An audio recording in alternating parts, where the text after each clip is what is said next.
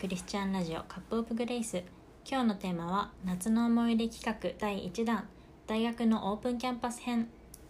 この番組はクリスチャンである私リサが神様と歩む最高の人生について語る番組です。8月の中旬ということで世間はいわゆるお盆休みになります。皆さん今週はお休みですか？それともお仕事でしょうか？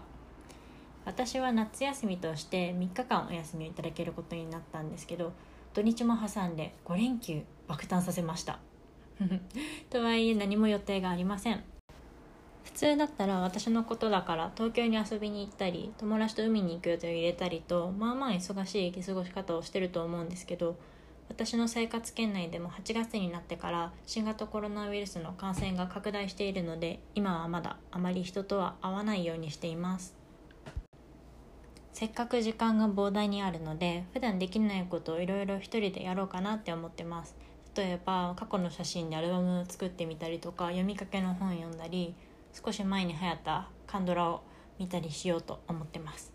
職場の上司がね人は楽しい記憶があるから日頃の辛いことに耐えながら生きられるって言ってました。日々の励ましとも言えるのかな。なのでまた自由に外に出れるようになって人に会いたい人に会えるようになった時にそういう行きたい場所に行けるようになった時に最高の思い出を作れるように今しかできないことは今のうちやって備えておこうかななんて考えてます。今日はちなみにネットフリックス見てダラダラお昼寝してたら一日が終わってました。今日は何のお話をするかというと箸休め的な回にしようと思いまして私の夏の思い出をお話ししたいと思います。いつもねゆるゆるだらだら話すスタイルでやらせていただいてるので箸休めも何もないと思うんですけどいつも通りゆるりと軽い気持ちで聞いていただけたらなって思います。夏の思い出って言葉がいいよね。超キラキラしてる。青春が詰まってる感じ。うんなんていうか若い人が一番キラキラする時期とも言えるじゃないですか。なんで夏って人がキラキラするんだろう？まあいいや。私が過去の夏を振り返った時にもちろん毎年素敵な思い出はあるんだけど私の信仰に大きな影響をもたらした出来事がいくつかあってそれを証みたいな感じでお話ししていきたいと思います。今日はまず一つだけ、えー、今は昔高校2年生の夏に遡ります。高校の夏休みといえばオープンキャンパス。私は中高一貫の進学校に通っていたのでクラスメート全員が大学進学を目指していて中学校1年生の頃から毎学期自分の将来就きたい職業と行きたい大学学部を先生に提出していて私も中学校の頃から自分が行きたい大学は常に意識していました。でも私の地元で福岡の田舎だから知ってる世界がめちゃくちゃ狭くてとんどね自分の年上の兄弟が受験した大学とか先輩だったり年上の友達が合格した大学くらいしか情報もないし知らないもんだから他人の影響を受けまくってました。高校2年生の夏までの私の志望校は東京のとある有名私立大学でした。なんで私がその大学を志望していたかというと習い事のお友達で3つくらい年上の子がいたんだけどその子が推薦で合格してたから。あと私の学校高校がカトリック推薦でその大学に面接だけでほぼ確実に行かしてもらえる合格できるって知っていたからです。そもそも東京しか私見てなくて。高校1年生の時にアメリカに留学した時に同じく日本各地からアメリカカナダに留学するお友達ができてその子たちにこう進路のこと聞いたらほとんどが東京の有名な大学関西の有名大学もしくは海外進学っていう選択肢ばっかりですごいそれをかっこいいって思ったんですよね。でしかも私って昔から人にいいって評価されることに執着してしまう性格で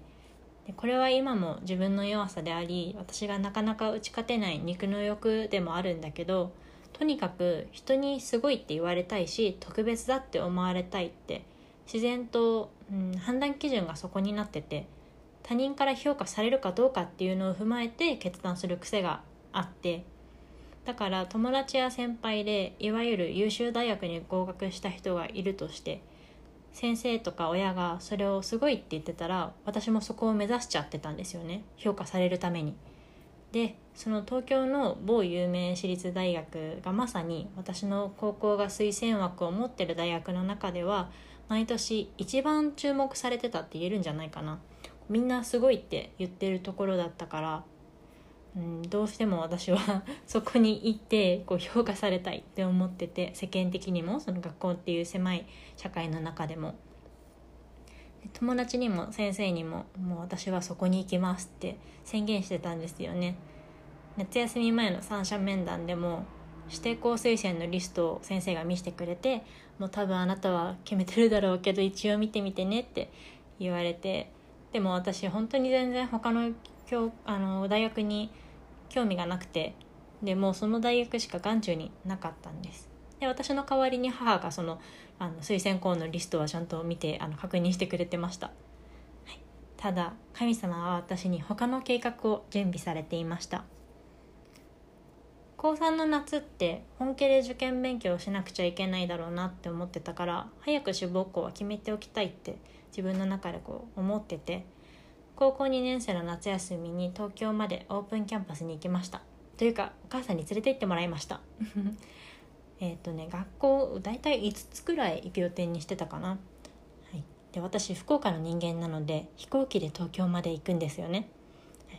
よそ行きのお洋服を選んでオープンキャンパスの後に渋谷とか竹下通りの辺り行ってみようかななんてもう完全なるおのぼりさんになってたんですけどなんとその後、えー、飛行機の中で倒れます どういうことかというとあの凄まじい生理痛で意識が遠のいちゃってあのよくドラマとかで見るあの「お医者様はいらっしゃいませんか?」っていう状態ですお医者さんはいなかったんですけどはい 意識が遠のいていく中ですごく祈りました。もう本当に死ぬかと思った。どうにか耐えて着陸するも鎮痛剤が効かなくて全身がしびれて動けず車椅子で移動しました。でホテルが新宿だったんだよね。確か。でいろんな大学にアクセスがいいように確か新宿にしたんだけどこう今はもう東京大体わかるから空港からシャトルバスが出てるって知ってるし、まあ、多分当時も知ってたと思うんだけど痛すぎてもうこの後どうなるかもわかんないからタクシーに乗って新宿まで行くことにしました。でタクシーの中でももぐったりしてました。だけど不思議なことにホテルに着いた途端に痛みが消えて何事もなかったかのように元気になってしまいました。一応その後少しホテルで休憩したんだけどあんまり私が元通りに回復してたんで時間もったいないねって母が言い出して新宿から比較的距離が近い大学でオープンキャンパスがあってないかどうかをネットで調べてみました。そこで見つけたのがとある大学でちょうど私が興味がある国際関係の学部の模擬授業がこれからあるってことだったので急いで行ってみました。その大学に着いた時にあ私ここ好きだって直感的に思ったんですよね。キャンパスの雰囲気がすごく好きでした。模擬授業もすごく楽しくて私はこの大学じゃないとダメだって強く思いました。で私の母も同じように感じてくれてしかもどうやら三者面談で母が確認した推薦のリストの中にその大学があったのを覚えててくれてますます自分がその大学に進学することが現実的なことのように感じました。それまで名前さえ知らなかった大学だけどもう他の大学への興味が一切なくなってしまうほどその大学に引きつけられました。次の日に自分が志望していた大学も含めその他のいわゆる東京の国際的な私立大学を見て回ったんですけどなかなかテンションが上がらないでますますその1日目に好きになった大学に行きたいっていう確信ができました。福岡に帰ってから先生に志望校を変えます。私はこの大学に行きますって宣言してそれから私の受験勉強という戦がスタートします。無事に推薦をいただけてその大学に合格し去年晴れてその大学を卒業しました。卒業した後もその大学で勉強してよかったなって思ってます。この話は私にとってはただ志望校が変わっただけ大学を選んだオープンキャンパスで大学に放り込んだだけっていう話じゃなくて私が自分で描いた理想像とか思いはかっていた計画はあったんだけど神様は私に私だけのための計画を持ってくださっていてその計画通りになるように導いてくださるんだと私が経験した特別な出来事だと思っています。私はこの大学に行きたいって言ってるのに神様が「うん違うかな」ってあなたが歩む人生はこっちだよって私が進む道を変える手段が飛行機の中でのあの凄まじい成立だったんだろうなって思ってます。聖書箇所を2つお読みします。信玄19章21節。人の心には多くの計画がある。しかしただ主の身胸だけが固く立つ。エレミア書29章11節。私はあなた方のために立てている計画をよく知っている。主の言葉。それは災いではなく平安を与える計画でありあなた方に将来と希望を与えるためのものだ。私はその自分が行った大学で伝道されて神様についていく決断をしました。その大学での時間を通して永遠の命に導かれました。私が思い描いていた将来よりもはるかに優れたものがそこにあったんだと思います。時には神様の導きに納得できないこともあるけれど主の計画こそが完璧でとても精密なものであり私たちに益をもたらすものになると信じて今日も明日も主の導きに従っていきたいと思います。さて今日は私の高校2年生の夏の思い出大学のオープンキャンパスでの出来事についてお話ししましたがいかがだったでしょうか？夏休み中あと4日ですね。時間はかなりあるのでこういう思い出エピソードも交えながらまた配信をしていきたいと思います。それでは皆さんまた次回お会いしましょう。バイバーイ。